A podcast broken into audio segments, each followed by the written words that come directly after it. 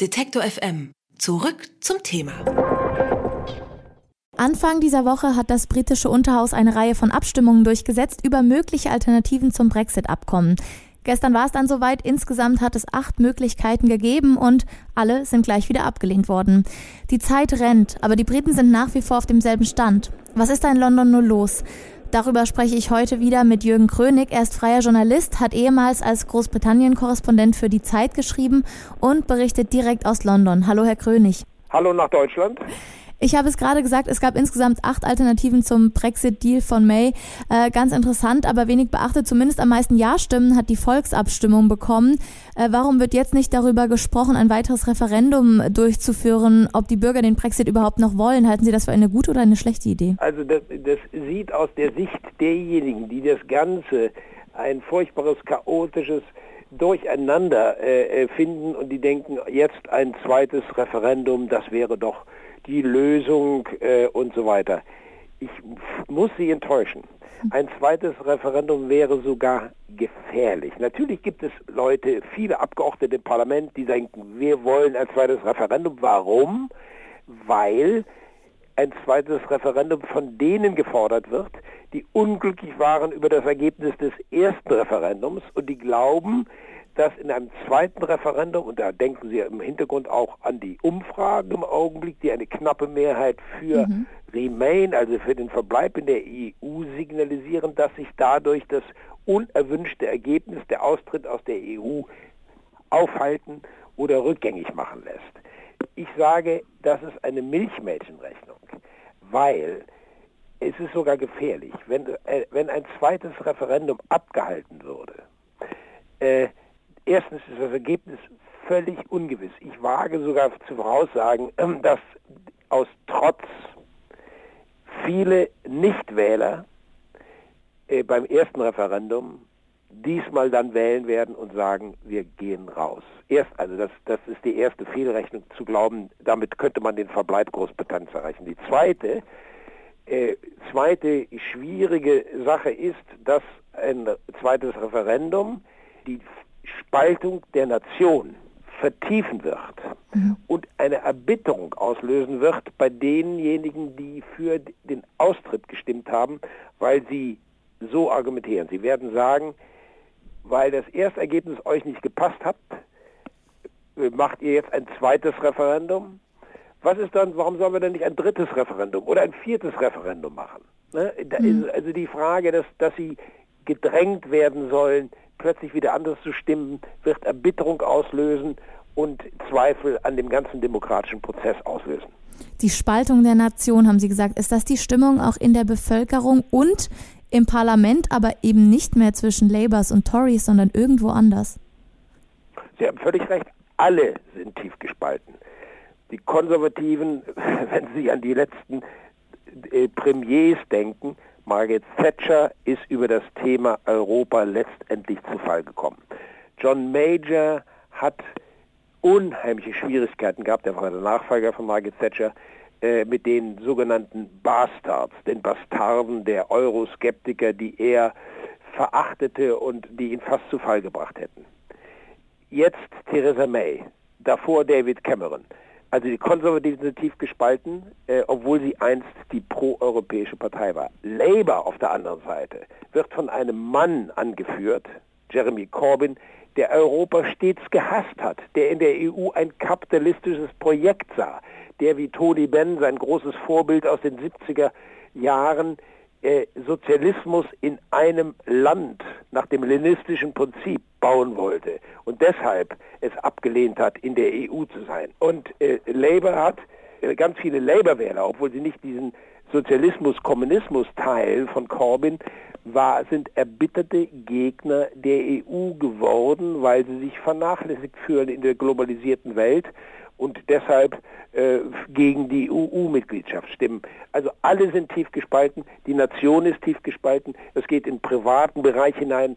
Ich habe viele Freunde, äh, die meisten sind natürlich Remainers, also Leute, die in der EU bleiben wollen, aber Sie müssten mal hören, was, wie da geredet wird, wenn dann plötzlich sich herausstellt, da ist jemand ein Brexiteer und hat gute Argumente für den Austritt ist es fast ein Dialog zwischen diesen beiden Seiten nicht mehr möglich. Also die, die Spaltung ist schon sehr äh, groß und sie wird größer werden, wenn es ein zweites Referendum geben wird. Also nicht dem Volk zurückgeben, das heißt, die Politiker müssen eine Entscheidung treffen. Nur, wie soll die aussehen? Das, das große Problem ist, Sie sagen die Politiker, die Parlamentarier, mhm. dass die meisten Abgeordneten auf beiden Seiten ich würde sagen, ungefähr 75, 80 Prozent des gesamten Parlaments sind eigentlich, wollen die in der EU bleiben. Während die Wählerschaft, das Wahlvolk als Ganzes, in der direkten Ausübung des Plebiszits, des Referendums, sich für den Austritt entschieden hat. Und diese Kluft herrscht auch zwischen Volk und gewählten Volksvertretern. Und das zeigt wiederum, wie schwer es ist, dieses miteinander zu vereinbaren. Da gibt es manche sagen, manche sagen, ja, Großbritannien ist eine traditionelle parlamentarische repräsentative Demokratie, deshalb passen eigentlich, deshalb sollte eigentlich gar keine Referenden eingesetzt werden. Das stimmt zu einem gewissen Teil, aber wenn es bestimmte verfassungsmäßige grundsätzliche Veränderungen gibt, dann muss eben das Volk doch befragt werden. Es wurde ja auch in den letzten 20, 30 mhm. Jahren häufig befragt über die schottische Unabhängigkeit, schon über die schottische Föderalisierung, die von Wales. Es gab Volksabstimmungen Ende der 90er Jahre unter Tony Blair. Es war versprochen worden, eine Volksabstimmung für den Fall, dass die europäische Verfassung Wirklichkeit werden sollte. Die europäische Verfassung ist nicht Wirklichkeit geworden. 2005 bei den zwei Volksabstimmungen die Holländer und die Franzosen, die auch ihr Volk befragen mussten, die europäische Verfassung mit deutlichen Mehrheiten abgelehnt haben. Übrigens gab es ironischerweise keine Forderung, ein neues Referendum in Frankreich oder in Holland abzuhalten, nachdem beide Nationen die europäische Verfassung, äh, die ein weiterer Step, äh, auf dem weiterer Schritt auf dem Weg zur europäischen Superstaat sein sollte, äh, abgelehnt haben. Also hm. Sie sehen, es ist eine Mischung aus parlamentarisch und direkter Demokratie. Und natürlich ist das Ganze, äh, funktioniert nicht immer reibungslos und wir leben in einer wirklich konfliktreichen Zeit, wo man, äh, äh, wo man nicht weiß, wie es weitergeht, nachdem Theresa May gesagt hat, falls ihr meinem Deal zustimmt, dann werde ich schon in ein paar Wochen und Monaten gehen und mache den Weg frei für einen Nachfolger. Ne? Jetzt. Jetzt. hat sie das gesagt, aber es ist trotzdem kein Deal in, in Sicht. Jetzt muss ich äh, trotzdem nämlich einmal nachhaken, äh, wie Sie sprechen. Sie halten es aber doch für richtig, dass das Volk nicht nochmal befragt wird, aber die ursprüngliche Meinung umgesetzt wird. Ja, denn genau. Denn, das heißt, es muss, es muss einen Austritt der, der Briten aus der EU geben nach dem Szenario. Ähm, und da kommt ja auch die EU schon wieder ins Spiel, denn eigentlich ist morgen ein Stich, Stichtag, vor dem entschieden werden muss, äh, ob es zu dem Originaldeal kommt oder nicht wird morgen nochmal abgestimmt und Sie hatten äh, gerade erzählt, Theresa May hat im Vorfeld ihren Rücktritt angekündigt und dabei auch zwei Hardliner zum Beispiel auf ihre Seite gezogen. Reicht das dann für ein Ja? Ich fürchte nein.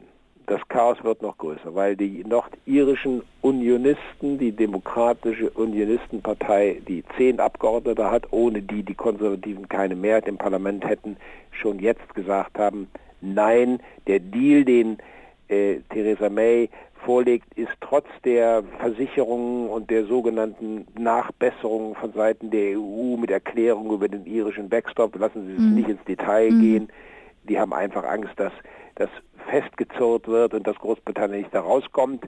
Äh, das äh, reicht ihnen nicht und deshalb werden sie dagegen stimmen. Dann, um das Ganze noch zu komplizieren, der, der Speaker, der Präsident des Parlaments, mhm. der Burko hat schon gesagt, ich weiß noch gar nicht, ob ich überhaupt erlauben werde, dass der Deal von Theresa May nochmal zur Abstellung gestellt mhm. wird. Er hat das jetzt heute nochmal betont. Also man weiß noch nicht mal, ob er die Abstimmung überhaupt zulässt, weil er sich berufen kann auf ein altes Gesetz, einen alten Regelfall vor 300 Jahren ungefähr, äh, wo man sagte, es darf nicht äh, ein, ein, ein Gesetzentwurf nochmal zur Abstimmung vorgebracht werden, wenn er schon ab, abgelehnt worden ist. Also diese Hürde müsste sie auch noch überwinden und dann ist trotzdem völlig ungewiss, ob, äh, ob sie eine Mehrheit kriegt. Ich fürchte, sie kriegt keine. Wie geht es denn dann am Ende weiter voraussichtlich? Was ist Ihre Meinung? Die einzige Hoffnung, die besteht, dass vielleicht es doch zu einem geordneten Austritt auf der Basis eines Abkommens, das die Großbritannien mit der EU ausgehandelt hat, ähm, ist, wenn nochmal von der EU-Seite, bisher immer abgelehnt wird, nochmal etwas nachgebessert wird, um vielleicht die demokratischen Unionisten aus Nordirland umzustimmen, dass sie doch dafür stimmen, dann wäre es denkbar. Ansonsten, ich bin dann in gewisser Hinsicht genauso ratlos wie viele andere, weil alle Voraussagen äh, dann wiederum überholt sind, wenn plötzlich was ganz Unvorhergesehenes passiert. Wir leben in, in wirklich aufregenden Zeiten. Im britischen Parlament, da geht es gerade drunter und drüber über Stimmungsschwankungen in der Bevölkerung im Parlament. Über die Abgeordneten habe ich mit Jürgen Krönig gesprochen. Er ist freier Journalist und Korrespondent mit Sitz in London. Vielen Dank für das Gespräch. Bitteschön. Alle Beiträge, Reportagen und Interviews können Sie jederzeit nachhören im Netz auf detektor.fm.